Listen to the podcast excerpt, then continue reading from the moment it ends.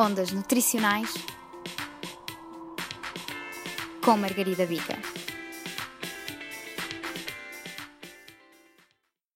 A água é essencial ao nosso organismo, sendo o principal constituinte das nossas células.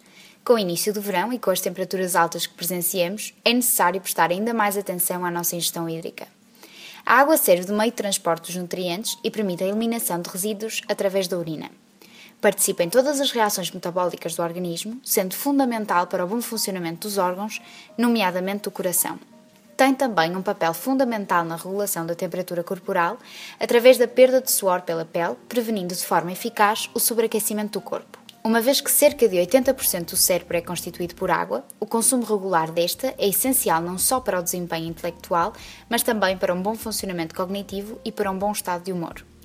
Quando a ingestão hídrica não é adequada, podem aparecer sintomas como dores de cabeça ou cansaço.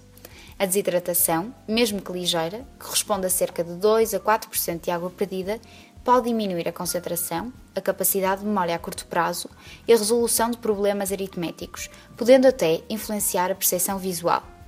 A água pode também ajudar no controle do peso corporal.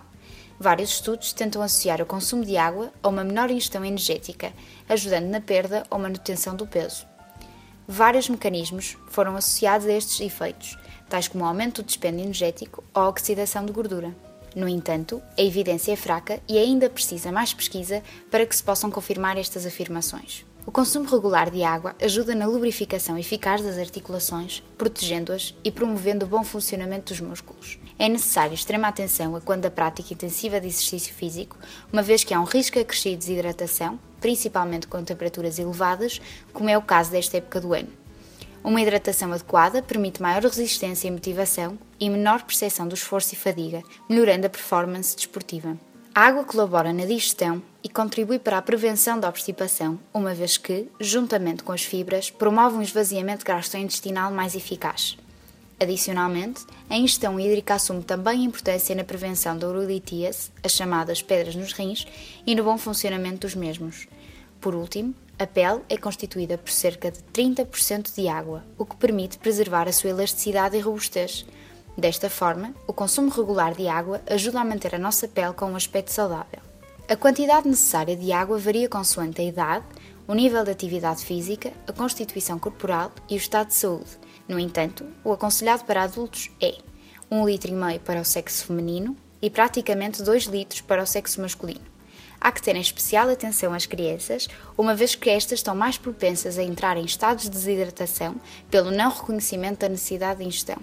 Com todas estas funções importantes, pode-se concluir que a água é essencial para a nossa saúde e bem-estar, permitindo o normal equilíbrio fisiológico. No entanto, nem sempre a nossa hidratação é adequada. A disponibilidade de água segura pode vir a ser um fator determinante para o seu consumo. Temos a sorte, em Portugal, de mais de 98% da água pública ser segura. Esta é uma excelente fonte deste recurso hídrico, já que o consumo de água engarrafada acarreta outros custos e leva a consequências nefastas, principalmente para o planeta.